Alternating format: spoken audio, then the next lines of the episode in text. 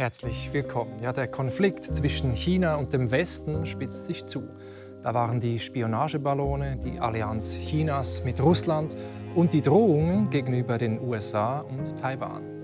Wie gefährlich ist China? Wohin will Staats- und Parteichef Xi Jinping sein Land führen und welche Ideen treiben ihn dabei an? Darüber rede ich jetzt mit Ralf Weber. Er ist China-Experte und Professor am Europa-Institut der Universität Basel. Herzlich willkommen, Herr Weber. Herzlich willkommen. Danke. Ja, die Rivalität zwischen den USA und China in den letzten Tagen und Wochen hat sich das stark zugespitzt. Wie groß ist denn die Gefahr einer Eskalation? Ich glaube, die Gefahr ist vielleicht größer heute. Auf der anderen Seite ist auch viel Rhetorik involviert. Wir haben es mit zwei Großmächten zu tun, die sich zunehmend gegenüberstehen und die natürlich sich nun als Großmächte auch aufführen. Mhm. Da gehört es dazu, dass man sich gegenseitig etwas droht, etwas abmisst. Nicht? Und in dem Sinne ist es wichtig, auch nicht die Sache zu überzuschätzen, nicht? dass man schaut, naja, was passiert wirklich, was muss gesagt werden, was können wir wirklich sehen, und das muss immer in einer Waage gehalten werden. Ich glaube nicht, dass es im Interesse einer von beiden ist, das, die Sache wirklich eskalieren zu lassen. Okay, aber wenn man die Rhetorik anschaut, das haben Sie gesagt, dann sieht man schon, also Xi Jinping sprach von einer Eindämmung, Einkreisung und Unterdrückung Chinas hm. äh, vom, vom Westen. Und äh, der neue Außenminister des Landes äh, meinte, wenn die USA nicht von ihrem falschen Weg äh, ließen, dann sei es unmöglich für China nicht zurückzuschlagen. Wie, ja, wie glaub, muss man das deuten? Die Zuspitzung ist wirklich, nicht ist da. Und die USA versucht auch, China einzudämmen. Das machen Großmächte nicht, weil man sich gegenseitig fürchtet. Mhm. Das ist da. Ob man jetzt versucht, ähm, China ganz zurückzubinden, ich glaube nicht, dass das im Interesse der USA, noch des Westens, noch der Welt wäre.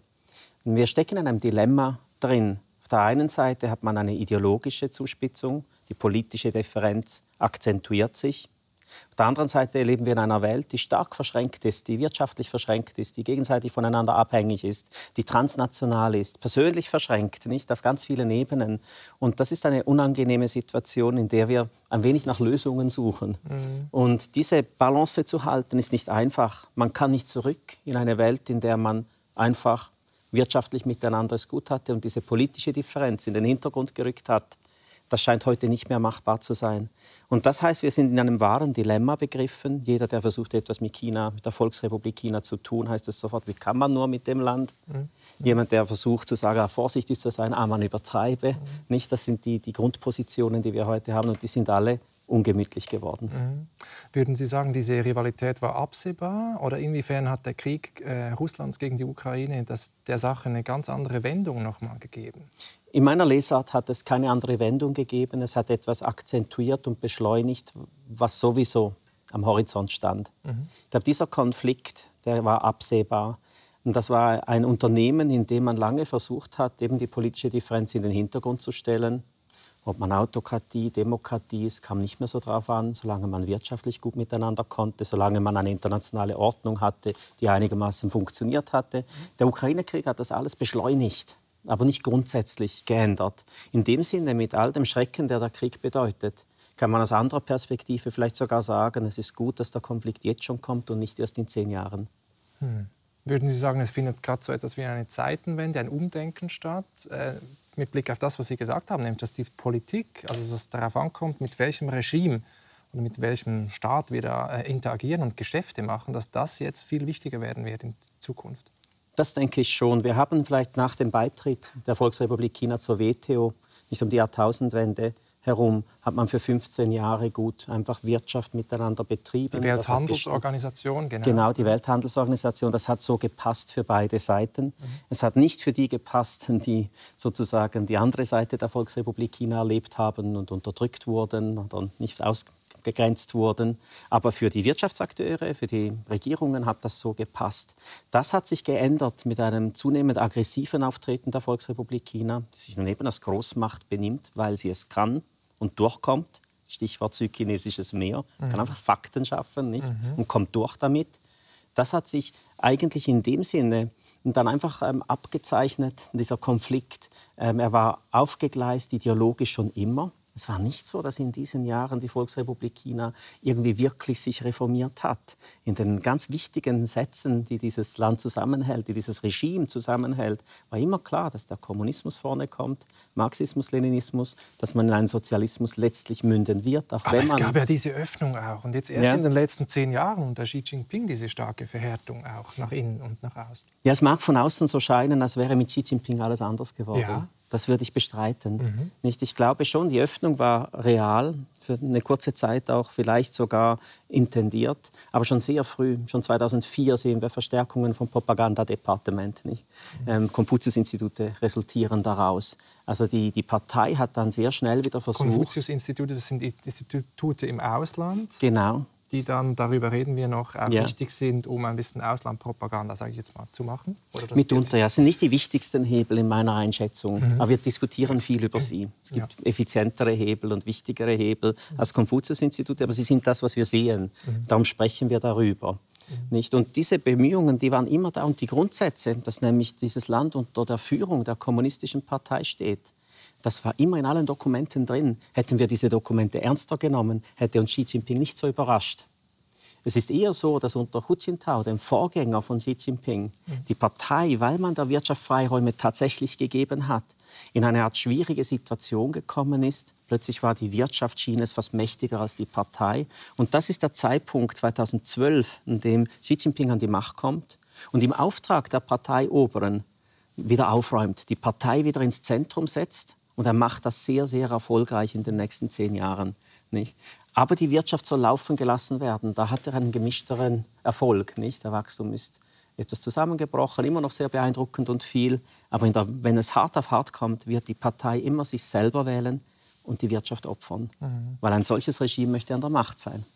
Man hört schon, Sie sind ein ausgewiesener China-Experte. Sie sind auch Philosoph, haben Philosophie studiert, äh, habilitiert, Politikwissenschaft auch studiert. Also wir werden später noch über Konfuzius und chinesische Philosophie sprechen und inwiefern die, die das Regime auch beeinflusst oder ist das Regime die Philosophie instrumentalisiert. Seit 2020 sind Sie Professor für European Global Studies am Europa-Institut in Basel. Wann waren Sie denn zuletzt in China, Herr Weber? Muss ich gerade überlegen, es war vor Corona. Ich glaube, es war vielleicht 2019 herum. Mhm. Corona hat meine Jahreszahlen etwas durcheinander gebracht. Aber kurz vor, also vor Corona noch, ich habe dort noch Interviews gemacht, noch an einer Konferenz zum Konfuzianismus teilgenommen habe aber schon seit Jahren eine Veränderung nicht festgestellt. Plötzlich wurde man viel mehr gefilmt, wenn man Vorträge gegeben hat. Man hat das als technischen Fortschritt verkauft, aber es war natürlich eine Vorschrift, dass Ausländer, wenn sie Vorträge halten und gefilmt werden müssen, also man hat an allen Ecken und Enden gespürt, dass sich Freiräume schließen. Und in dem Sinne mit Xi Jinping, was neu ist, ist das, was ich eine autoritäre Schließung nennen würde. Es war vorher schon autoritär, aber unter Xi Jinping schließen sich Freiräume, die vorher da waren, die auch ausgenutzt werden konnten. Chinesinnen und Chinesen sind sehr geschickt gewesen darin, diese Freiräume zu bespielen. Mhm. Die sind in den letzten Jahren zunehmend weggebrochen. Und darum erleben wir eine Schließung. Und Corona hat das dann vielleicht noch ja. mal befördert, noch mal deutlicher gemacht. Aber es war so oder so in diese Richtung unterwegs. Ja, für viele Chinesinnen und Chinesen war das dann am deutlichsten spürbar, dieser autoritäre Druck und diese Schließung, ganz anders nochmal, halt mit diesen harten Lockdowns. Genau. Ähm, Sie wurden dann auch äh, zur Zielscheibe, kann man sagen, des chinesischen Regimes, weil Sie Ende 2020 einen Bericht äh, veröffentlicht haben über die chinesische Einflussnahme im Ausland, aber auch in der Schweiz, vor allem in der Schweiz. Die chinesische Botschaft und das Konsulat wählte dann deutliche Worte. Sie wurden, glaube ich, namentlich nicht genannt, aber man sprach von einer hinterlistigen Person und meinte sie, äh, dürfen Sie überhaupt noch, können Sie überhaupt noch nach China einreisen? Ja, ich weiß es nicht. Ähm, es sind wie zwei Aspekte wichtig daran, soweit diese Geschichte meiner Person überhaupt wichtig ist. Aber ähm, würde ich gehen wollen? Nein. Ich wüsste gar nicht, was ich dort machen sollte derzeit. Die Art Forschung, die ich betreibe, die ist für unmöglich. Nicht, die kann ich dort nicht, kann nicht Interviews machen gehen. Ich würde vielleicht Leute ihre Sicherheit gefährden, mit denen ich spreche. Das war vorher schon ein Spiel. Mhm. Ich, man muss sich das, das ist nicht wie wenn man in Deutschland Forschung machen geht. Man spielt miteinander. Man, das, man, wird, man sieht auch, wie man vereinnahmt wird. Nicht, das ist vielleicht noch interessant. Ich habe über zwei, drei Jahre hinweg Interviews gemacht und man kam immer näher ran immer näher an die Information. Mhm. Zunächst in einer Akademie drin, zuletzt bin ich mit einem Auto außerhalb von Beijing gefahren, habe unter einem Blatt aufgenommen. Nicht? Man meint, man kriegt Zugang. Mhm. Mhm. Und das ist eine Taktik, die die Partei anwendet, weil man diesen Zugang ähm, natürlich nicht kriegt, sondern diese Person zurückgehen wird und berichten wird, mhm. was gesprochen wurde. Und so werden Leute aus dem Ausland dazu gebracht, zu meinen, man verstehe mehr als alle anderen. Und so wird man dann zu einer Art China-Kenner, der Einsichten hat, weil man diese Gespräche hat, merkt aber nicht, dass man eigentlich instrumentalisiert und kontrolliert ist. Das sind so perfide Techniken, die da angewendet werden. Mhm. Und das habe ich da auch erfahren. Nicht? Und ob ich dann gehen kann. Vielleicht würde ich ein Visum kriegen, ich weiß es nicht. Aber es ist auch dieser Graubereich. Es ist man der Graubereich. Genau. Und, und dann nennt man zurück. Genau, also dieser vorauseilende Gehorsam, wie man das nennt, passiert genau. dann wahrscheinlich, oder? Diese Selbstzensur auch und so, aus Angst. Genau, das passiert im System drinnen, innen, innenpolitisch mhm. und zunehmend auch außenpolitisch. Ganz viele Firmen hier müssen sich fragen, kann ich da noch das machen? Kann ich ein kritisches Wort über Xinjiang sagen? Werde ich dann abgestraft? Graubereich und die meisten halten sich zurück. Nicht, das ist etwas, was wirklich als Projektion auch in die Welt hinausgeht. Da müssen Sie jetzt mal ein bisschen erzählen. Weil es gibt ja, habe ich von Ihnen gelernt, diese chinesische Einheitsfront. Mhm. Das ist so etwas wie eine Propagandaabteilung für, fürs Ausland und da versucht man Einfluss äh, zu nehmen. Wie funktioniert das genau? Wie groß ist die? Das ist eine bedeutsame Einheit, die unter Xi Jinping noch größer wurde. Xi Jinping hat 2015 das Einheitsfront Arbeitsdepartement, wie die Institution innerhalb der Partei heißt, mit dem Budget verdoppelt, viel mehr Leute, viel mehr Aufgaben gegeben. Die wurde richtig gestärkt. Die steht in diesem Parteisystem drin, neben dem Propagandadepartement. Propaganda ist letztlich eine gute Geschichte von China in die Köpfe der Leute setzen, im Inland wie im Ausland. Auch ein sehr mächtiges Departement. Okay. Einheitsfront ist eine Idee und eine Taktik, die geht auf Lenin zurück. Und es ist ganz einfach, wie muss man ab und zu Allianzen schmieden mit Feinden, um größere Feinde zu schlagen. Das ist das Prinzip. Und so funktioniert die Partei und die Einheitsfront auch, indem sie versucht, alle, die nicht in der Partei sind, für sich zu vereinnahmen. Das heißt, man versucht, Freunde zu machen. Und Freund ist in der VR China, Volksrepublik China, eine politische Kategorie. Mhm. Das heißt einfach, dass man kooptiert ist. Man versucht zu kooptieren, vereinnahmen, wo man kann, im Inland wie im Ausland. Aber was heißt das konkret in der Schweiz, in den Firmen, in der Politik? Das heißt, dass man vielleicht einen Preis erhält, das gar nicht weiß, dass man instrumentalisiert ist. Es ist schwierig in diesem Gebiet, nicht vorschnell zu moralisieren, Leuten gegenüber fair zu bleiben. Leute machen das aus allerlei Motivationen mit. Ja, das kann ja auch gefährlich sein, so diese ja. Pauschalurteile zu fällen und diesen Verdacht immer zu haben, so ein bisschen Verschwörungstheoriemäßig. Da muss man extrem vorsichtig sein und eine Art ähm, Allgemeinverdacht befördert auch Xenophobie, Rassismus, allerlei Dinge, die man in unserer Gesellschaft nicht möchte. Aber was haben Sie konkret herausgefunden in diesem Bericht? Ganz viel. Es war ein erster Bericht. Ich habe inzwischen viel mehr Forschungen dazu unternommen. Mhm. Nicht? Der Bericht teilt sich eigentlich in zwei Bereiche auf. Man schaut die chinesische Diaspora an und ihre Vereinigungen in der Schweiz. Das sind Vereinigungen, die direkt unter der Kontrolle der KP China stehen. Die wirken in der Schweiz in, in subtiler Art und Weise und sind zum größten Teil, glaube ich, im Effekt nicht so wahnsinnig relevant. Der zweite Teil war dann ähm, politische, ökonomische Eliten, die chinesische Propaganda wiederholen, die sich einspannen lassen in dieses System, ob sie es wollen oder nicht, ob sie es wissen oder nicht. Mhm. Und dort sieht man, wie ganz systematisch diese Einheiten nicht die Schweiz bearbeiten. Auf der Botschaft hier sitzt jemand, der für Einheitsfrontarbeit in der Schweiz zuständig ist. Das ist auf allen Botschaften so. Also das ist ein Aspekt, den wir lange nicht sehen wollten. Mhm. Eigentlich ist es eine Idee, die wir kennen, die war in der DDR, nicht? Die war in der Sowjetunion und in der Volksrepublik China hat sich das ein bisschen anders historisch entwickelt. Mhm. Aber das System ist dasselbe. Man kooptiert, vereinnahmt, wenn man kann und man marginalisiert und geht gegen die vor, die einem nicht wohlgesonnen sind mhm. aus der Sicht Beijings. Und darum eben auch die Botschaft, die dann einen Protest gegen diese Studie schreibt. Das musste die tun. Das wäre eine schlechte Botschaft gewesen, hätte sie das nicht gemacht aus chinesischer Sicht. Hatten Sie sonst noch Konsequenzen gespürt dann? Ja, eine Zeit lang schon. Ja, da gibt es allerlei Dinge, die dann passieren Zum Beispiel? können. Das sind auch Drohungen, das sind ähm, solche Dinge. Aber das, ist, das weiß man, wenn man das macht, dass das die Konsequenz ist. Das muss man auf sich nehmen in dem Sinne. Dass, ähm, ja. Wie gehen Sie damit um? Ich habe mich entschieden, mich nicht darum zu kümmern. Ja. Nicht, äh, ich glaube nicht, dass man da nachgeben darf. Gerade nicht, wenn man in einer solch privilegierten Situation ist, wie ich es bin.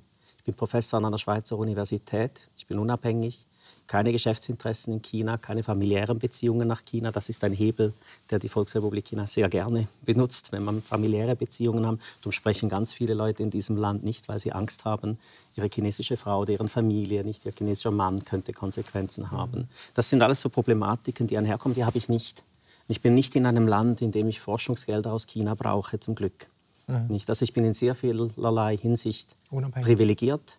Und darum empfinde ich es schon auch als, als Verpflichtung meines Berufsstandes nicht, mich so zu äußern, ähm, diese Dinge ohne Furcht zu erforschen. Mhm. Und das war dann eine bewusste Entscheidung, die ich gemacht habe. Mhm. Schauen wir uns jetzt mal so diese entscheidende Figur Xi Jinping an, mhm. obwohl Sie sagen, es gibt diese Tendenz schon vorher. Er beschleunigt das, er akzentuiert das. Seit zehn Jahren an der Macht, Staatsparteichef, auch Militärchef, ähm, mhm. ähm, hat das Land schon ziemlich umgekrempelt, was Überwachung angeht, Kontrolle, Propaganda nach innen und diesen Einfluss nach außen. Denken wir also an diese neue Seidenstraße, mhm. dieses Projekt und so weiter. Er spricht auch gerne von einem chinesischen Traum, mhm. den er hat. Und was das ist, das schauen wir uns kurz an. Xi Jinping hat einen Traum. Er träumt von einem starken und reichen China. Sein Land soll weltweit führend sein, wirtschaftlich, politisch und militärisch. Seinen Traum nennt er die Wiederbelebung der chinesischen Nation. Das Land soll zu seiner alten Größe zurückfinden. In den letzten zehn Jahren unter Xi Jinping als Präsident machte China Riesenschritte nach vorn. Man flog zum Mars, baute das Netz für Hochgeschwindigkeitszüge aus, investierte Milliarden ins Militär, wurde führend in neuen Technologien und schraubte die Exportzahlen immer weiter in die Höhe. Um seinen chinesischen Traum zu verwirklichen, sind Xi Jinping alle Mittel recht. Kritik toleriert er keine. Unter ihm haben die Überwachung und Kontrolle stark zugenommen. Das Internet und die sozialen Netzwerke sind so rigoros zensiert wie nie zuvor.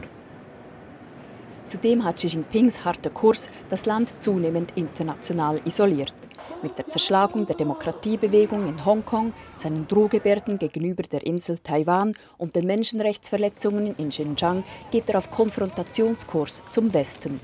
Statt eine angesehene Weltmacht auf Augenhöhe ist China ein Außenseiter ja, ein Außenseiter mit dem Anspruch zurück zur alten Größe. Man könnte fast schon sagen, make China great again, à la Donald Trump. Ähm, auch irgendwie wie Putin, also die, diese Größenfantasien, diese nostalgischen Größenfantasien. Mhm.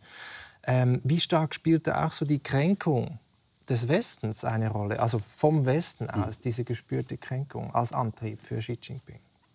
Ich glaube, das spielt eine große Rolle, nicht nur bei Xi Jinping, im Bewusstsein der Partei, im Bewusstsein der Bevölkerung.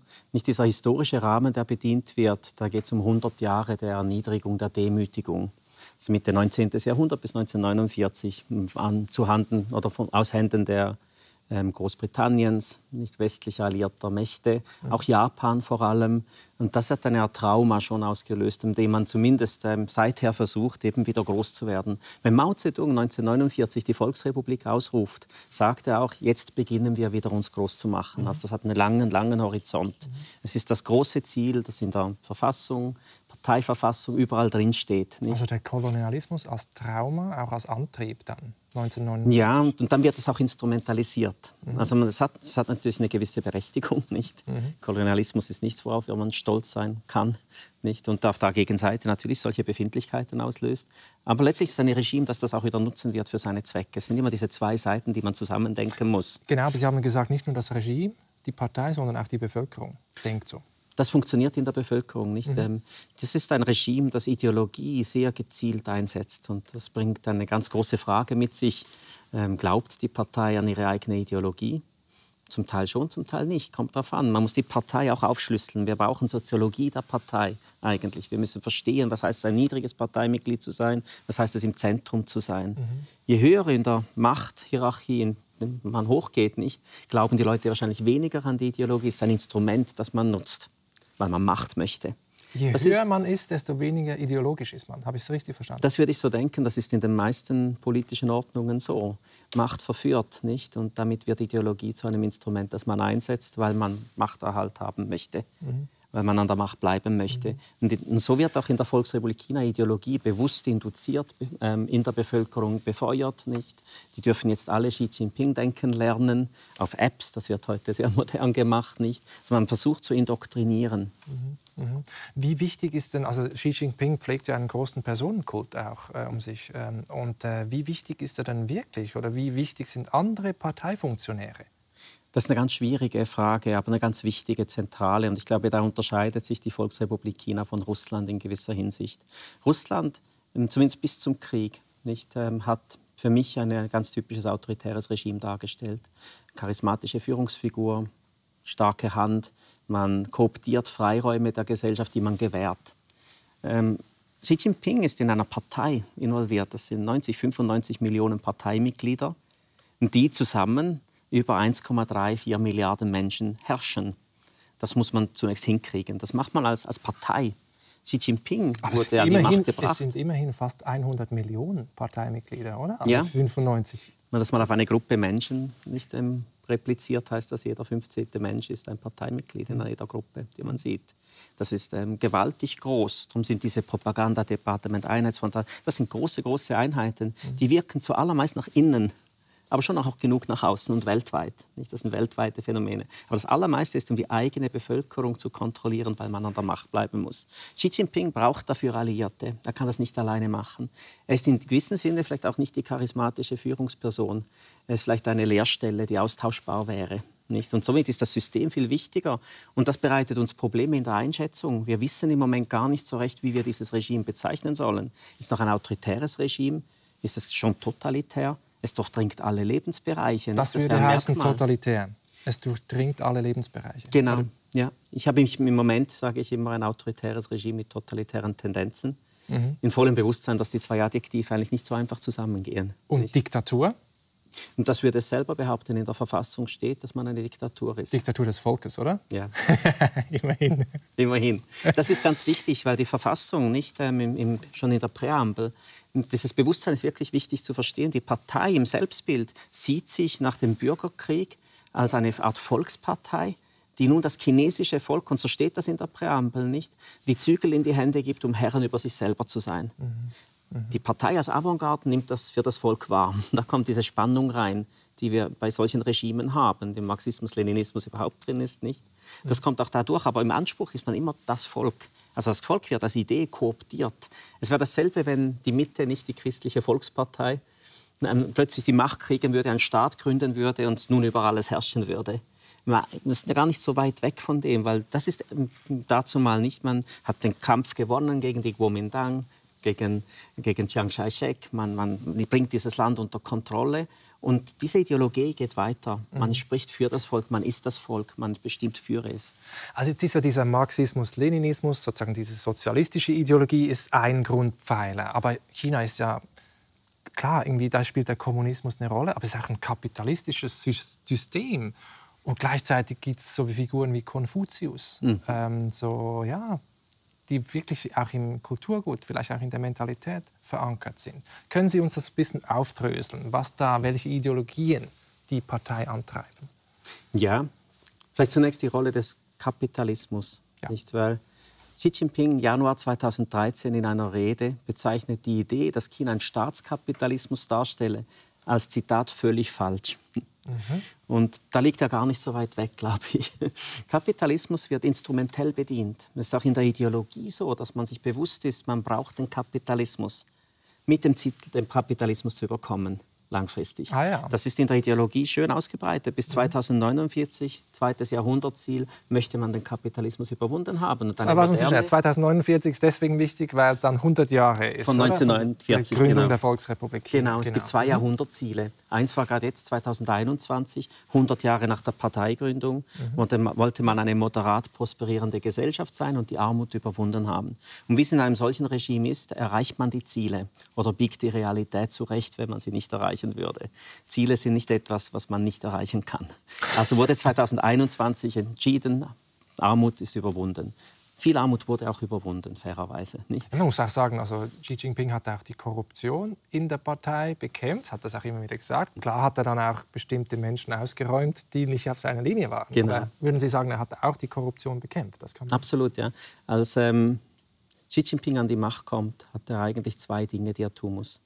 Er muss die Partei wieder ins Zentrum setzen, weil die, die Partei stand es nicht gut. Gewisse Wirtschaftsführer waren vielleicht gerade so mächtig wie die Partei. Es gab so viel Korruption in der Partei, dass die amerikanische CIA das ausgenutzt hat und Leuten Posten finanziert hat, sie so vereinnahmt hat. Und das findet die Partei 2010 heraus. Mhm. Das ist der Hintergrund, vor dem Xi Jinping an die Macht kommt. Und das macht er, gerade nachdem er an die Macht kommt, Korruption wird auf ähm, Kampagne, eine der größten Antikorruptionskampagnen, die wir gesehen haben, bis heute andauert, nicht? Mhm. Und er räumt in der Partei ganz, ganz geschickt auf, wenn man sich das anschaut, kreiert Schatteninstitutionen selbst in der Partei, wo die Macht da reingeht und später, wenn er aufgeräumt hat, kommen die zurück in die Partei hinein. Kleine Führungsgruppen heißen die, nicht? Und so wird auch das Politbüro selbst aufgeräumt. Also Xi Jinping, wenn man Jetzt das mal abgesehen davon, dass es letztlich ein Diktator ist. Nicht?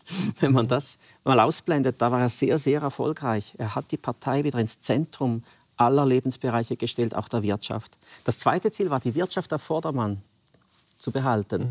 Und da natürlich dann letztlich auch durch Corona nochmals, aber auch sonst, ähm, das, das sieht es ein bisschen schwieriger aus, weil es gar nicht klar ist, wie macht man das? Wie setzt man eine solche politische Partei ins Zentrum aller Dinge, auch der Wirtschaft?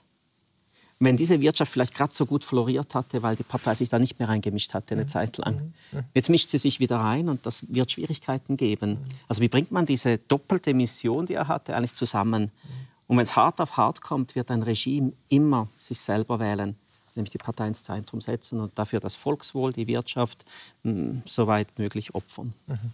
Das fand ich jetzt interessant, äh, was Sie zum Kapitalismus auch gesagt haben. Also Staatskapitalismus ist, wenn überhaupt, nur ein Übergangs. Zustand und ein Mittel zum Zweck. So.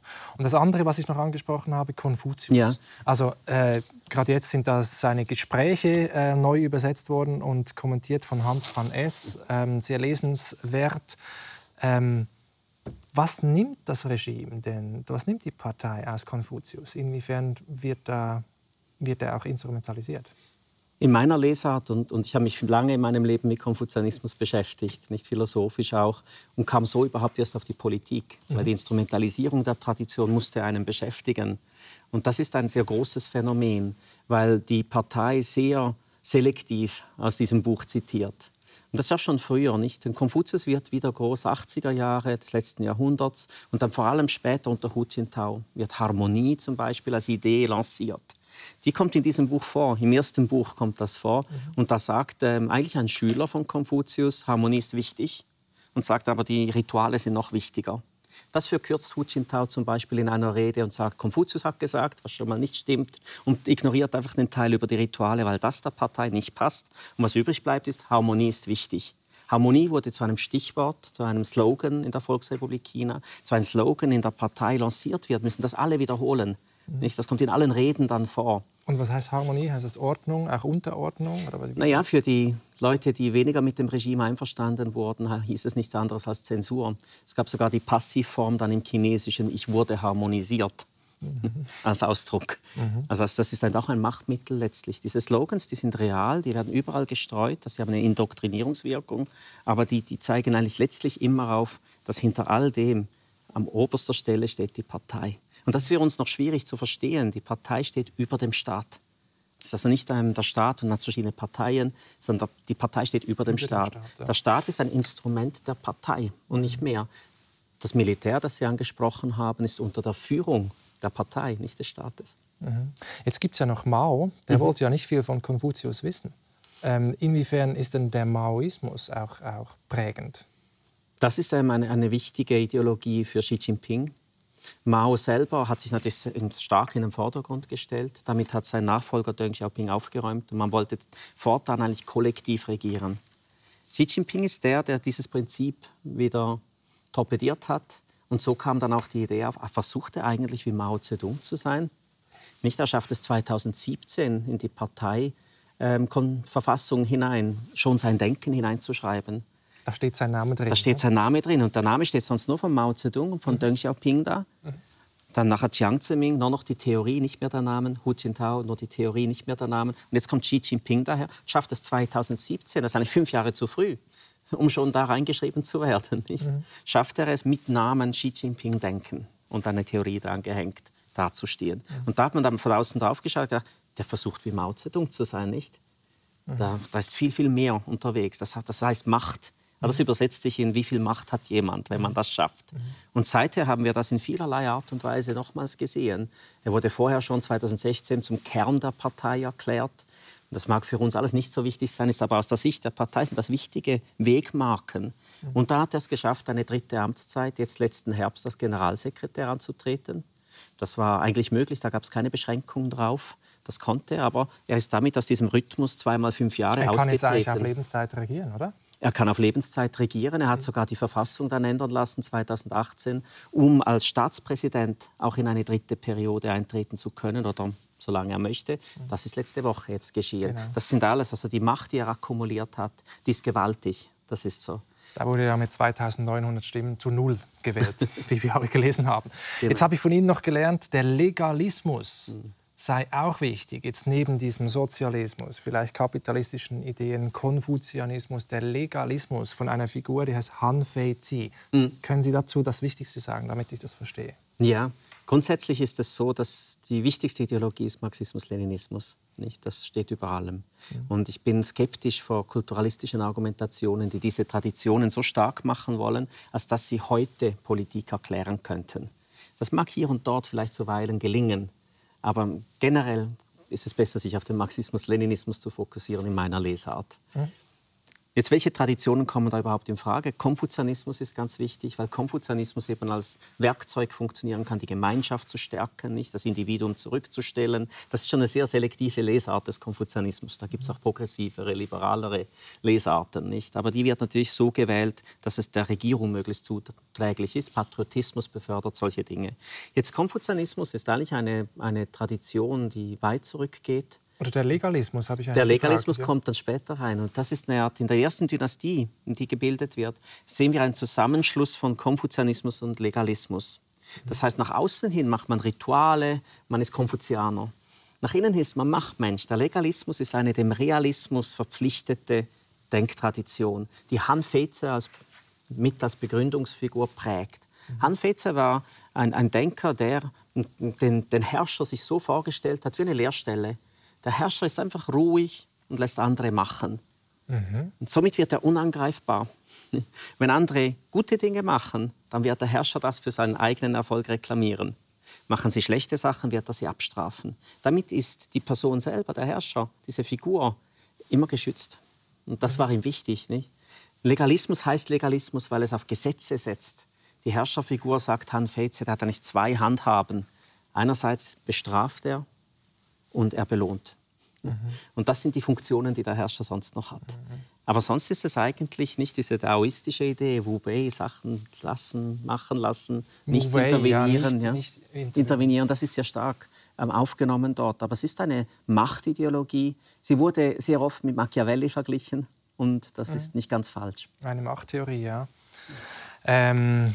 Und Xi Jinping kennt das sehr gut. Es gibt genügend Texte dazu, die zeigen, wie er sich daran anlehnt. Also da spielt die Tradition eine Rolle mit Legalismus und Handschätze. Ja.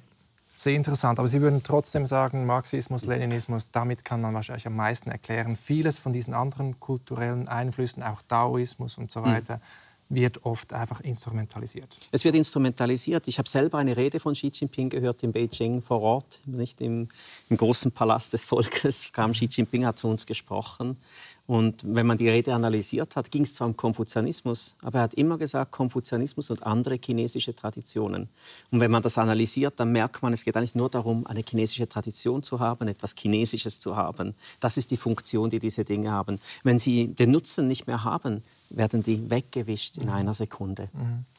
Ich habe im Vorfeld der Sendung mit Martina Fuchs äh, gesprochen. Sie ist Schweizerin, aber sie arbeitete lange fürs chinesische Staatsfernsehen und auch heute ist sie noch äh, als Europa-Wirtschaftskorrespondentin. Arbeitet sie für eine chinesische Nachrichtenagentur und fürs chinesische Radio. Und ich habe mit ihr gesprochen, wie das eigentlich ist, als Medienschaffende auch da zu arbeiten und für chinesische Staatsunternehmen zu arbeiten, wie sie auch mit dieser Propaganda, mit dieser Zensur umgeht. Und äh, das hören wir uns mal an. Beim Staatsfernsehen, äh, die fünf Jahre, hatte ich wirklich eine ganz freie Hand. Ich konnte Berichterstattung machen über Themen, die ich wollte, solange ich äh, die rote Linie nicht überschritten habe. Manchmal war es eine Gratwanderung, aber ich blieb wirklich der Politik fern. Ich konnte Interviews machen mit CEOs, mit dem reichsten Mann von China, mit Musikern. Äh, ich konnte die ganze Seidenstraße entlang reisen, mhm. mit mhm. Policymakers, Präsidenten Interviews führen. Und dann im ähm, Büro, im Newsroom, gab es einen Lauscher, das heißt äh, Lehrer auf Chinesisch. Das war ein Editor, ein Redaktor, der einfach noch die Scripts durchgelesen der ist hat. der kommunistischen Partei dann. Ja, aber das war ein pensionierter Kommunist, der das einfach noch mehr Fact-Checking äh, halber oder für die Grammatik durchgelesen hat. Aber eigentlich ging alles, äh, das ich sagte und äh, schnitt äh, über den Äther, also auf Sendung nachher. Aber ich meine, Xi Jinping hat die kommunistische Partei ziemlich auch ausgeweitet mhm. und auf Linie gebracht. Jetzt sind ja 100 Millionen Chinesen und Chinesinnen sind Mitglied der Partei, jede 15. Person. Ganz genau, die Das Rechnung sind unglaublich stimmt. viele. 96 Millionen auf 1,4 äh, Milliarden sind jede 15. Person.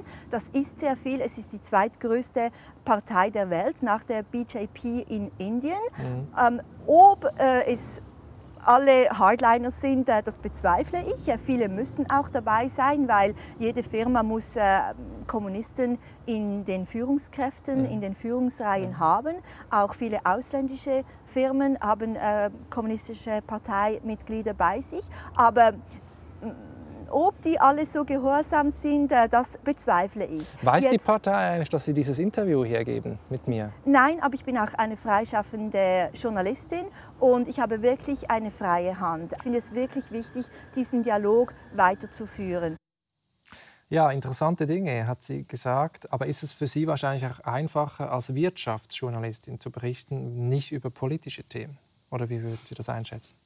Man müsste jetzt schauen, nicht, ob es dann Berichte gab zu Xinjiang, zu Tibet, zu Taiwan, zu Themen, zu Tiananmen, nicht in, in, in China tabu sind. Mhm. Ähm, was ich sehr gut verstehen kann, ist, was Frau Fuchs gesagt hat bezüglich ähm, Parteimitgliedern. Das ist das, was ich mit einer Soziologie gemeint habe. Das muss man in der Tat differenziert anschauen. Nicht? Ich kann Parteimitglied werden, einfach weil ich eine politische Karriere, Opportunist bin. Ich denke immer von mir selber, wenn man ambitioniert ist, wahrscheinlich wäre ich Parteimitglied geworden. Nicht? Das ist der Weg, der einem offen steht. Mhm. Man darf aber nicht vergessen, die Partei ist nicht einfach eine politische Partei. Ich glaube, es ist ein Denkfehler. Nicht? Das ist ähm, das Regime weil es eben so ist, dass die Partei über dem Staat steht. Es ist nicht, dass man den Staat hat und dann ein paar Parteien. Es gibt zwar andere Parteien, in der Volksrepublik China. Ein gutes ähm, acht oder so nicht. Die stehen aber dezidiert unter der Führung der Kommunistischen Partei und sind im Einheitsfonds Arbeitsdepartement eingegliedert. Okay. Ja, mhm. also man ist nicht eine Partei, eine politische Partei. Mhm. Das, das, glaube ich, wenn wir uns das in unseren Köpfen so das vorstellen, SPD vor, ja. nicht, man stellt sich die Republicans vor mhm. oder so. Mhm. Aber in meiner Analyse ist man wohl beraten, die kommunistische Partei einfach mit Regime zu übersetzen. Mhm, mhm, das ist, wie es eine Partei ist. Jetzt die Berichterstattung ist natürlich in gewissen Dingen ist das eine flexible, ein flexibles Instrument, nicht? Aber China Radio International zum Beispiel, das ist im Propagandadepartement angegliedert. Mhm. Also man ist in diesem System drin. Genau. Die wird dann vor allem ausländischen Korrespondenten, Korrespondenten und Korrespondentinnen werden Freiräume gewährt. Das ist so. Aber es wenn es dann auf die heiklen Punkte kommt, Sie haben es gesagt, also zum Beispiel Xinjiang, diese Region mhm. im äh, Nordwesten äh, Chinas, große Region, wo vor allem Uigurinnen und Uiguren leben. Und wir kennen das, also die UNO und Amnesty International spricht von groben Menschenrechtsverletzungen. Man liest von Umerziehungslagern für Millionen von Menschen, von Folter und so weiter. Mhm. Vielleicht müssen wir mal klären, was wissen wir denn eigentlich und woher wissen wir das? Es ist ganz schwierig, nicht? Weil Wissen, Sachwissen und, und Sachverhalte zu wissen über diese Region natürlich systematisch nicht zugänglich sind. Also es ist gar nicht so einfach, sich ein Bild zu gewähren. Trotzdem, wenn man die Berichte anschaut, die wir haben, wenn man die, die Zeugenaussagen anschaut, nicht, äh, wenn man den UNO-Bericht anschaut, dann ist die Sachlage ziemlich deutlich. Ähm, es werden systematische Menschenrechtsverletzungen begangen. Man ist knapp unter einem Genozid, nicht mhm. völkerrechtlich gesprochen. Dabei nicht, dass alle Kriterien ganz erfüllt sind. Welche Kriterien sind denn erfüllt? Ähm, dass man versucht, eine Ethnizität auszulöschen, dass man die Sprache nicht angeht. Ähm, es gibt ähm, auch die, den Aspekt eben der, der Tötung, nicht der, der, der Folter. All diese Dinge sind da. Was, ich glaube, das Kriterium, wenn ich es richtig verstehe, aber ich bin kein Völkerrechtler, das Kriterium, man müsste auch Intention nachweisen können. Das mhm. ist sehr schwierig, notorisch schwierig. Mhm. Was für mich die Konsequenz ist, ist, wenn man knapp unter einem Völkermord steht, ist das nicht nichts, sondern ein großes, großes Problem. Und ich glaube, das kann man so sagen. Es gibt mhm. genug Forschung dazu. Mhm. Natürlich sieht das die Volksrepublik China anders und sagt, nein, nein, das ist alles westliche Erfindung, nicht? Aber es sind ganz viele konkrete Menschen, die einem ganz viel dazu sagen können. Es gibt viel Videomaterial, ähm, Eltern, die ihre Kinder erkennen, die weggenommen wurden, nicht und in chinesischen Schulen nun auf Chinesisch erzogen werden dürfen und die Nationalhymne singen dürfen. Also das, sind, das kann man einfach nicht wegwischen. Jetzt, wie geht man damit um? Nicht? Das ist natürlich ein Politikum und man lebt hier in einer Situation, in der Propaganda auf Gegenpropaganda stößt. Das ist die Situation. Sachlich in der Mitte, glaube ich, kann man die, die Menschenrechtsverletzungen anerkennen. Die sind da. Man kann auch sagen, dass das chinesische Narrativ, dass da Terroristen bekämpft werden, Natürlich, immer ein Kernchen Wahrheit an Dingen. Natürlich gab es da separatistische Bewegungen, natürlich gab es Terroranschläge. Aber man muss das einfach mal ins Verhältnis setzen. Wenn man diese Terrorbekämpfung mit den Maßnahmen, die dort passiert und ergriffen werden, ins Verhältnis setzt, steht es außer jeglichem Verhältnis.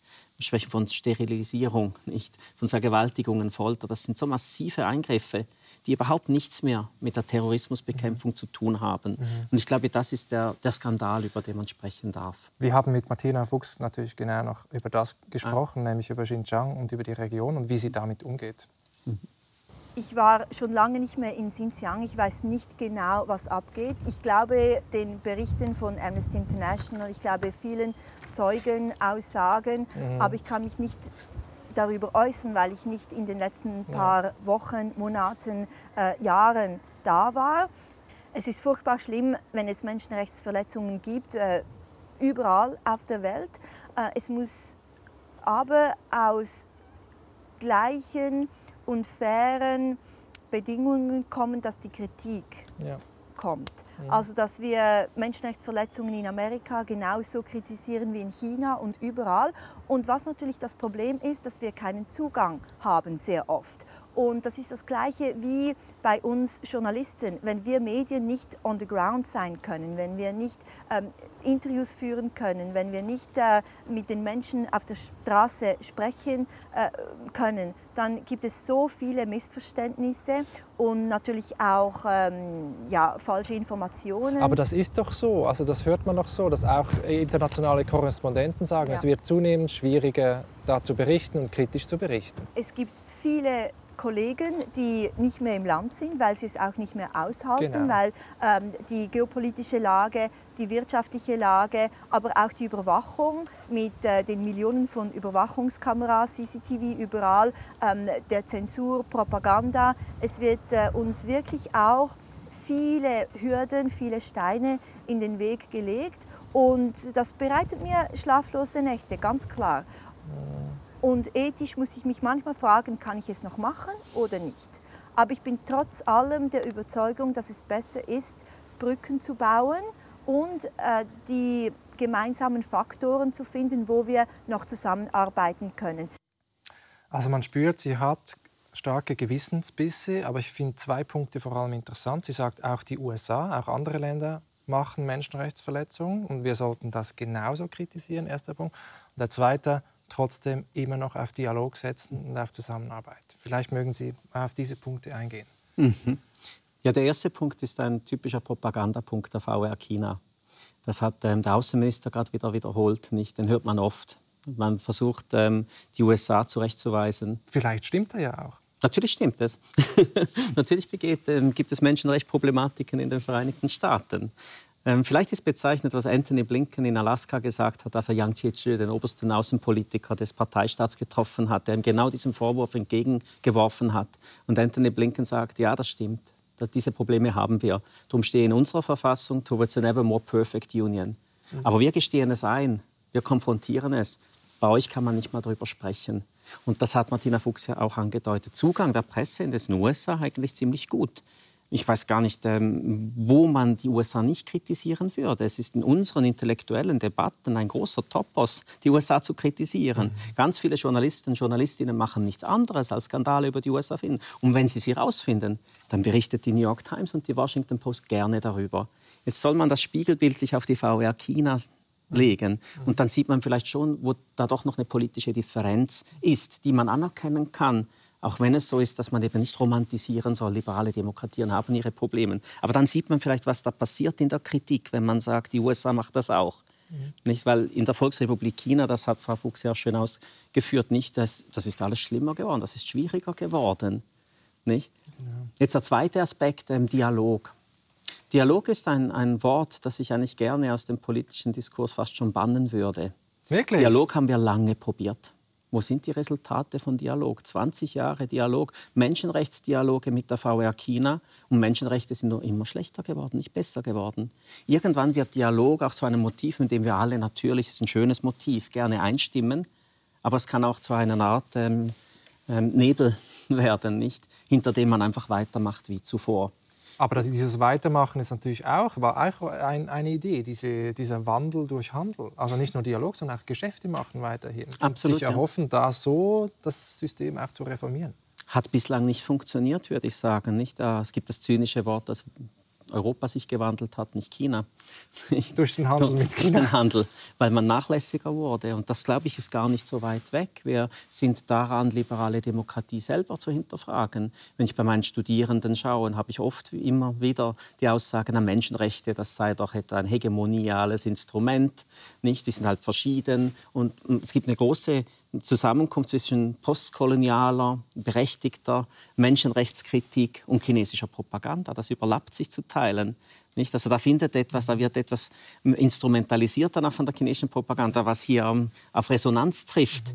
Und in dem Sinne müssen wir uns, glaube ich, schon überlegen, wo stehen wir mit ja. einer liberalen Demokratie und was sind uns Menschenrechte wert, was sind Menschenrechte nach chinesischer Prägung. Das ist das ja das diesen Ausdruck, oder? Ja, den Menschenrechte ja. nach chinesischer Sie stehen auch in der Verfassung. In Artikel 33 nachfolgend sind fundamentale Rechte geregelt. Die müsste man mal genau lesen, um zu verstehen, in welcher Art und Weise sie gelten. Da wird zum Beispiel werden normale religiöse Aktivitäten geschützt. Normale. Das lässt Spielraum übrig zu sagen, was nicht normal ist. Das Recht auf Kritik am Regime steht da drin. Solange keine Fabrikationen gemacht würden, nicht? Das, das sind all diese Rechte, die sind in einer Verfassung drin, die eigentlich für die Partei nicht gilt. Mhm. Also wenn ich Sie richtig verstehe, würden Sie sagen, es braucht klare rote Linien. Man muss auch äh, Ziele vorgeben, Fristen vorgeben und so weiter. Man kann nicht einfach mal ein bisschen weiter verhandeln und Dialog machen und schauen, was rauskommt, sondern man muss auch Druck machen. Es gibt ja von der EU auch thematische Sanktionen gegen China, ähm, die nur bestimmte Menschenrechtsverletzungen oder bestimmte Regionen angeht, also nicht das ganze Land bestrafen möchte. Äh, wo sehen Sie denn die effektivsten und auch politisch äh, die klügsten Strategien und Hebel, um da was zu machen? Ja, ich glaube, das ist die zentrale Frage. Nicht, wie geht man klug mit diesem Problem, mit diesem Dilemma um? In dem Sinne glaube ich nicht, dass Überschießen auf die eine oder andere Seite hilft zu sagen, man entkoppelt sich von China vollständig. Ich glaube nicht, dass das hilfreich ist. Weitermachen wie bisher aber auch nicht. Das heißt, wir brauchen kreative Ideen, wie wir mit China uns behaupten können unsere Werte nicht selber unterminieren. Die sind wichtig, nicht? Also wenn man mal in einem Gefängnis ist und gefoltert wird, findet man diese Werte und auch Menschenrechte enorm wichtig. Mhm. Aber das also, klingt jetzt auch wieder gut. Das ist auch ein bisschen ein Nebel. Aber was heißt das konkret? Nein, das heißt, dass man rote Linien definieren muss, dass man eigene Werte bekannt geben muss der anderen Seite in dem bekräftigt man diese Werte auch. Ähm, man kann ganz einfach auf unsere Verfassung verweisen. Das ist eigentlich ein gutes Dokument. Nicht? Das ist das einzige Dokument, das wir in unserem Land haben, auf das man verweisen kann, ohne zu moralisieren. Weil darauf haben wir uns geeinigt. Mhm. Und wenn wir beginnen, unsere eigenen Verfassungswerte zu unterminieren, um zum Beispiel Handel weiter zu befördern, dann tun wir etwas, was es der Volksrepublik China ganz einfach macht, zu sagen, na ja, ihr habt ja auch Probleme nicht, ihr seid auch nicht so. Mhm. Und man, man, man schwächt die liberale Demokratie etwas ab. Und damit wird das autoritäre autoritäre Regime fast schon auf die gleiche Ebene gerückt. So dass zum Beispiel eine Angela Merkel noch sagen könnte, manchmal sind wir mit der USA, manchmal mit China, es gäbe es keine politische Differenz. Mhm. Nicht? Mhm. Das ist das, was geschehen ist in diesen ersten 15 Jahren Wandel durch Handel. Mhm. Jetzt durch Hongkong, Xinjiang, Tibet, andere Dinge ist alles viel schwieriger geworden und ist ungemütlich geworden. Aber das ist die, die Phase, in der wir lange ganz gemütlich so navigieren Aber Sie konnten. Sagen, Sie sagen, so komplette Entkopplung ist auch nicht möglich. Das kann nicht das Ziel sein. Es ist äußerst gefährlich, ein Land wie die Volksrepublik China mit dem Rücken an zur Wand zu stellen. Nicht? Mhm. Das ist gefährlich und ich glaube auch, dass es vielleicht für die Leute, die Menschen in China, die Menschen in China vom Regime trennen, das ist ganz wichtig. Das sind eigentlich auch Opfer eines Regimes. Richtig, richtig. Und dass, wenn man das nicht macht, dann, dann sitzt man eigentlich der chinesischen Propaganda auf, die sich selber eben als Volk nicht, die Partei ist das Volk. Mhm. Und dann ist es wichtig, da zu, zu trennen. Man, ganz viele Menschen in der Volksrepublik China finden dieses Regime auch nicht so toll. Mhm. Nicht? Das darf man nicht vergessen. Die leiden unter diesem Regime. Nicht nur Minoritäten, auch Han-Chinesinnen und Chinesen. Wenn man Menschenrechtsanwalt in der VR China war, weiß man, mhm. wovon ich spreche. Nicht? Das, das ist auch da jetzt. Aber Sie haben ja eigentlich eine wichtige Frage gestellt. Wie sollen wir umgehen klug? Ich glaube, man muss zunächst einmal den Sach, das Sachwissen in diesem Land erhöhen. Wir kennen die Volksrepublik China doch immer noch zu wenig. Und das ist nicht eine Frage von Dialog. Das ist ein ganz hartes Wissen. Wie funktionieren diese Departemente? Was passiert da nicht? Das ist wichtig, das zu wissen. Also Wenn man das hat. Der, der Schweiz fehlt es an China-Kompetenz, sagen Sie ja. Das meinen an, Sie damit? An China-Kompetenz, jetzt spezifisch auf China, aber auch an verschränktem Weltwissen überhaupt. Nicht? In der Phase, in der die Welt sich globalisiert hat, hat man an Universitäten solche Einheiten abgebaut, nicht aufgebaut. Mhm. Nicht? Das heißt, wir, wenn wir unsere Studierenden vorbereiten wollen auf eine Welt, die so verschränkt ist, dann müssen wir Wissen haben. Das heißt, wir brauchen viel, viel mehr Wissen über China, aber auch die Welt, nicht nur China. Das sagt natürlich der Professor für, ähm, äh, für Euro European Global Studies. Da steckt ja alles drin, Europa und der ganze Globus. Genau. Äh, vielleicht, bevor wir auf die Schweiz kommen, noch mal kurz zu Europa, weil hm. oft ist es ja aus Sicht Chinas nur der Juniorpartner der USA. Inwiefern braucht denn Europa als Europa eine eigenständige Strategie und können wir uns die überhaupt leisten? Ich glaube, die Europäische Union versucht das. Man versucht ja irgendwo zwischen den zwei Mächten sich auch zu, zu, navigieren. In jüngerer Zeit hat man sich doch wieder eher an den USA angelehnt. Nicht? Man hat diese Formel begründet, dass China ist ein Partner, ein Wettbewerber und ein Systemrivale. Mhm. Und in jüngster Zeit hat man Systemrivale noch mal gestärkt. Also wir sehen da auch eine Zuspitzung aber trotzdem auch irgendwo in, in, in kritischer Abgrenzung zu USA. Es ist nicht mehr einfach so, dass der Westen spricht. Der Westen hieß ja eigentlich nur eine Gruppe von Ländern unter Hegemonie der USA. Also, und die ja. USA war die Großmacht letztlich. Und das, glaube ich, da haben wir schon ein differenzierteres Gebilde vor uns. Und Europa agiert durchaus auch selbstständig hier und dort. Und das ist wichtig. Nicht? Also das glaube ich, da sehen wir Veränderungen. Es ist nicht mehr dumm, ich mag nicht so den Ausdruck der Westen hier und dort. Nicht? Mhm. Das ist eine Art Geschichtsnarrativ, das man ja, akademisch kaum mehr verwenden Aber Xi Jinping könnte. spricht natürlich auch davon. Die, natürlich. Die von den USA angeführten Länder des Westens. So redet er. Ja, ja, ja das ist das. Man braucht ein Feindbild nicht. Und mhm. die USA ist auch wirklich das, ähm, die Macht, die man ausbalancieren möchte, mhm. global. Man möchte nicht nach den Regeln der USA tanzen müssen sondern das, das, da, da, das ist der Versuch, international auch Regeln zu ändern, sich als Macht neben der USA zu platzieren, so dass diese Regeln eher zugunsten der Volksrepublik China ausfallen. Das heißt, Souveränität in den Vordergrund stellen, alle progressiven Elemente der internationalen Ordnung zurückdrängen, die in Souveränität eingreifen würden. Und was übrig bleibt noch in chinesischem Sprech ist Konsultation. Mhm. Also man, man kann international miteinander sich auf etwas einigen, aber man kann nichts mehr zwingen. Das ist die Weltordnung, die man vor sich sieht. Wo, in welchen Punkten würden Sie der USA äh, Vorwürfe machen, jetzt, was so in den letzten Jahren passiert ist, äh, außenpolitisch mit China? Das ist eine lange Liste. Der Isolationismus, nicht, der unter Trump dann noch verstärkt da war und unter Trump, Trump eigentlich richtig aufgekommen ist, hat der Sache sicher nicht, nicht geholfen. Ähm, schon unter Obama war man eigentlich vielleicht auch in diesem Wandel durch Handel-Paradigma begriffen, meiner Ansicht nach zu lax mit der Volksrepublik China. Ich glaube, dass es Härte braucht in diesem Streit der Mächte. Das kann ich nachvollziehen. Dass die Aber China USA spricht ja gerade von Eindämmung und Unterdrückung. Ja. Das, das ist ja der Grund, warum sie warum es vielleicht eskalieren könnte. Es geht auf beide Seiten. Nicht? Die Volksrepublik China fordert die USA auch richtig heraus und die mhm. reagiert darauf. Das ist Politik. Nicht, das passiert. Mhm. Was mich eher beunruhigt hat, ist, dass vor allem dann unter Donald Trump diese Stärke nicht mit, mit falschen Motiven begründet wurde. Make America Great Again, nicht eine Art nationalistisches Narrativ, das die USA schon fast wieder in eine, in eine Schicksalsgemeinschaft selber verwandelt hat. Nicht? Mhm. Das war nicht förderlich. Aber ich glaube, man muss Härte schon zeigen man muss aber Härte zeigen aufgrund von Wissen, nicht aufgrund von Polemik. Da passiert oft, werden Dinge in den Zeitungen geschrieben, die einfach keine Substanz haben, nicht die reine Polemik sind gegen China. Das ist nicht hilfreich. Ja. Wenn man dieses Land analysieren möchte, dann, dann stören diese Dinge. Und da gibt es viele Beispiele dafür, wo das betrieben wird, wo einfach in dieser Großkonstellation dann, dann nicht hilfreich gegen mhm. China geschossen wird. Es gibt auch das Stichwort des China-Bashings. Nicht? Das ähm, wird immer herumgereicht. Das hat eigentlich weniger Substanz, als man meinen könnte. Nicht, ähm, ich weiß nicht, wer in der Schweiz China-Bashing betreiben würde. Ja, einige würden sagen, Sie machen das. Natürlich sagt man das, ja, ja. Aber das ist eigentlich nicht, äh, wie soll ich sagen, das ist ein Ausdruck, der von der chinesischen Propaganda übernommen wird, hm. in der Leute, die irgendwie kritisch sind der Volksrepublik China gegenüber und deren Beruf es ist, kritisch zu sein, nicht? dann einfach in eine Kategorie China-Bashing geworfen wird. Und mich bekümmert ja immer, da ich etwa 20 Jahre meines Lebens mit chinesischer Kultur und Tradition verbracht habe, ist es irgendein absurder Vorwurf. Ich möchte noch äh, gegen Schluss der Sendung auf die Schweiz zu sprechen mhm. kommen. Also die Schweiz hat eine lange Tradition, hat äh, gleich als eines der ersten Länder die VR China anerkannt, auch 1950, mhm. und äh, gute diplomatische, wirtschaftliche Beziehungen äh, gehabt immer. Und es gibt eine Figur, ähm, der chinesische Künstler Ai Weiwei, der mhm. wirft, der, also Künstler und, und äh, China-Kritiker, der wirft äh, der Schweiz auch immer wieder Scheinheiligkeit im Umgang mit China vor. Wir hören ihm mal kurz zu. Aber wenn es um Politik geht, ist die Schweiz sehr scheinheilig. Credit Suisse hat mein Konto gesperrt. Sie sagen, ich sei ein Krimineller. Das sagt die Kommunistische Partei in China auch.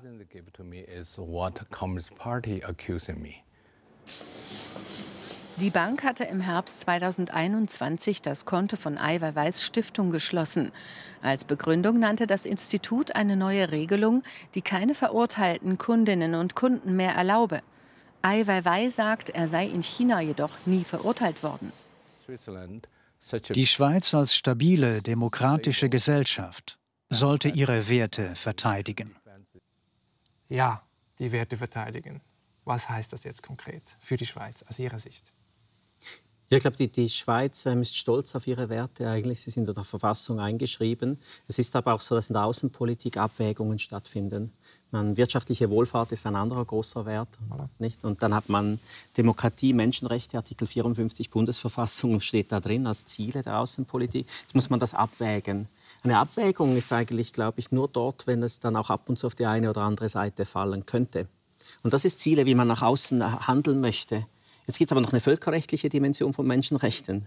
Da kann man nicht abwägen. Mhm. Ich kann nicht ein Menschenrecht heute gut finden, morgen schlecht. Oder so 60 Prozent nachkommen. Menschenrechte sind verbrieft, die, die gelten nicht. Also das muss man trennen voneinander. Und wir sind fast dorthin gekommen, wo man dann ab und zu sagt, na ja, jetzt mal das andere, nicht? Jetzt ist einmal Wirtschaft im Vordergrund. Aber eigentlich müsste man das differenzierter anschauen. Was würde das bedeuten hinsichtlich Sanktionen der Schweiz gegen China?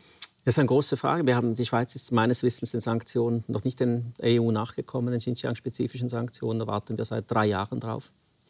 Das ist vielleicht bezeichnend. Mhm. Ähm, weil ich glaube, die Schweiz versucht einen pragmatischen Weg zu gehen, in der Mitte irgendwo. Da sprechen wir jetzt ganz viel drüber, auch wegen Neutralität und anderen Dingen. Und es ist die Frage, wie das in einer Welt, die sich zuspitzt, nicht in Zweikampf, ob da ein Platz in der heutigen Zeit dafür da ist. Ist schon nicht ganz klar, ob in den 1950er Jahren ein Platz da war oder 60er Jahren, wo wir immer westlich Neutrale waren, wo man nachher, wie die Geschichtswissenschaftlerinnen und Wissenschaftler gezeigt haben, natürlich dann auch über die Neutralität hinweggespielt haben mit den USA, mit der Sowjetunion nicht. Man hat da viel, viel getan. Ja, ja und Sie, ähm, Sie, selbst sind ja die ersten Lebensjahre in Südafrika äh, verbracht und ähm, auch da hat die Schweiz natürlich lange dann noch Geschäfte gemacht mit dem Apartheidsregime und so weiter. Ähm, mhm. Also das ist schon ein Punkt. Sind Sie auch deswegen so ein bisschen sensibel auf diese Gefahr der, wie soll man sagen, ähm, Komplizenschaft vielleicht der Schweizer Politik mit Regimes? Ich glaube schon, dass meine wenigen ersten Jahre in Südafrika, aber das, das geht nachher weiter. Nicht? Das trägt man mit sich rum. Das ist etwas, womit man kämpft auch irgendwo, dass mich das politisiert hat, das mhm. glaube ich. Und auf, auch auf die Wichtigkeit, was es heißt, Menschenrechte nicht zu haben, die systematisch verletzt zu haben. Nicht? Das hat ein großer Teil der schwarzen Bevölkerung in Südafrika sehr deutlich am Leib, eigenen Leib erlebt, dass das so etwas prägt schon. Wenn man mhm. merkt, dass man auf der Seite eigentlich jetzt nicht steht, die auf die Unterdrückerseite kommt, zu liegen kommt.